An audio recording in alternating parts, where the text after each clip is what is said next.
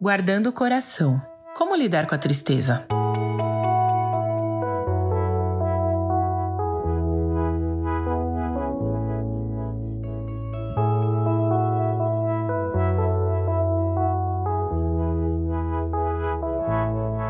Um dos menores versículos da Bíblia traz uma informação que pode causar espanto em algumas pessoas.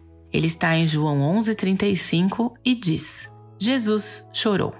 E lendo todo o capítulo, percebemos que não foi um choro de alegria, e sim de tristeza, de compaixão, de dor, porque seu amigo Lázaro havia morrido. O choro é uma reação natural à tristeza, que é perfeitamente compreensível quando precisamos lidar com a morte de alguém querido e a dor profunda dessa separação, o medo do futuro e todas as dúvidas. Claro que não é apenas o luto que nos causa tristeza, mas talvez essa seja a situação mais extrema na qual essa emoção se manifesta. Obviamente, não há nada de errado em ficarmos tristes, em chorarmos. O problema está quando a tristeza nos domina a ponto de não sairmos desse estado, de não termos vontade de levantar da cama, de nos alimentar, de tomar banho, de conviver com outras pessoas, de trabalhar, vontade de nada habitar esse espaço da tristeza e não abrir o nosso coração para outras emoções é um grande problema. A tristeza deve ser um lugar de passagem e não de fazer morada. Quando isso acontece, precisamos de ajuda e muitas vezes de ajuda médica e psicológica para retomarmos a nossa vida apesar da tristeza. No primeiro episódio dessa série, eu citei a animação da Disney Divertidamente. No filme, a alegria quer a todo custo que a garotinha Riley não sinta tristeza.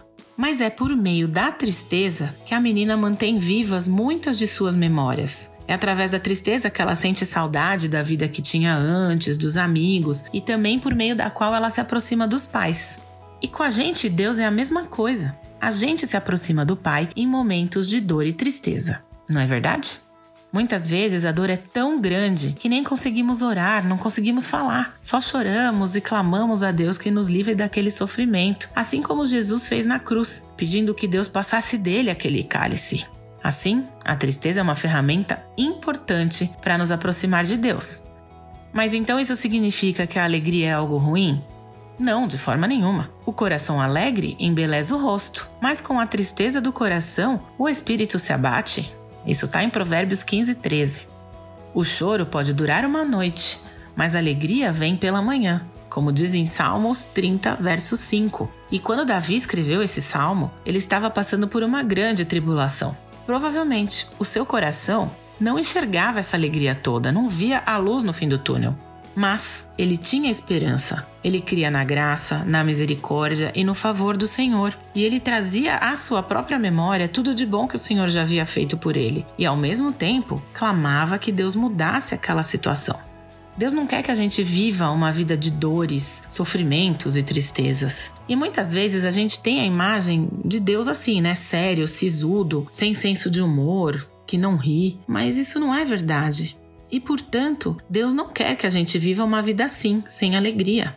A grande questão é que ele nos ensina que a alegria vem dele, do Espírito Santo, das coisas do alto e não das coisas que o mundo nos apresenta como sendo fontes de alegria, como os bens materiais, o dinheiro, comida, bebida, riquezas. A alegria do Senhor é a nossa força, como nós aprendemos com Neemias, no capítulo 8, verso 10. A alegria vem de Deus, e ela é a nossa força para vencer as tempestades. A alegria vem de Deus e tem Deus como objetivo. Nós nos alegramos em Deus e os seus valores, princípios e atributos se tornam fontes de alegria para nós também. Por isso, nós podemos ter esperança em meio à tristeza e a certeza de que dias melhores virão, ainda que não pareça.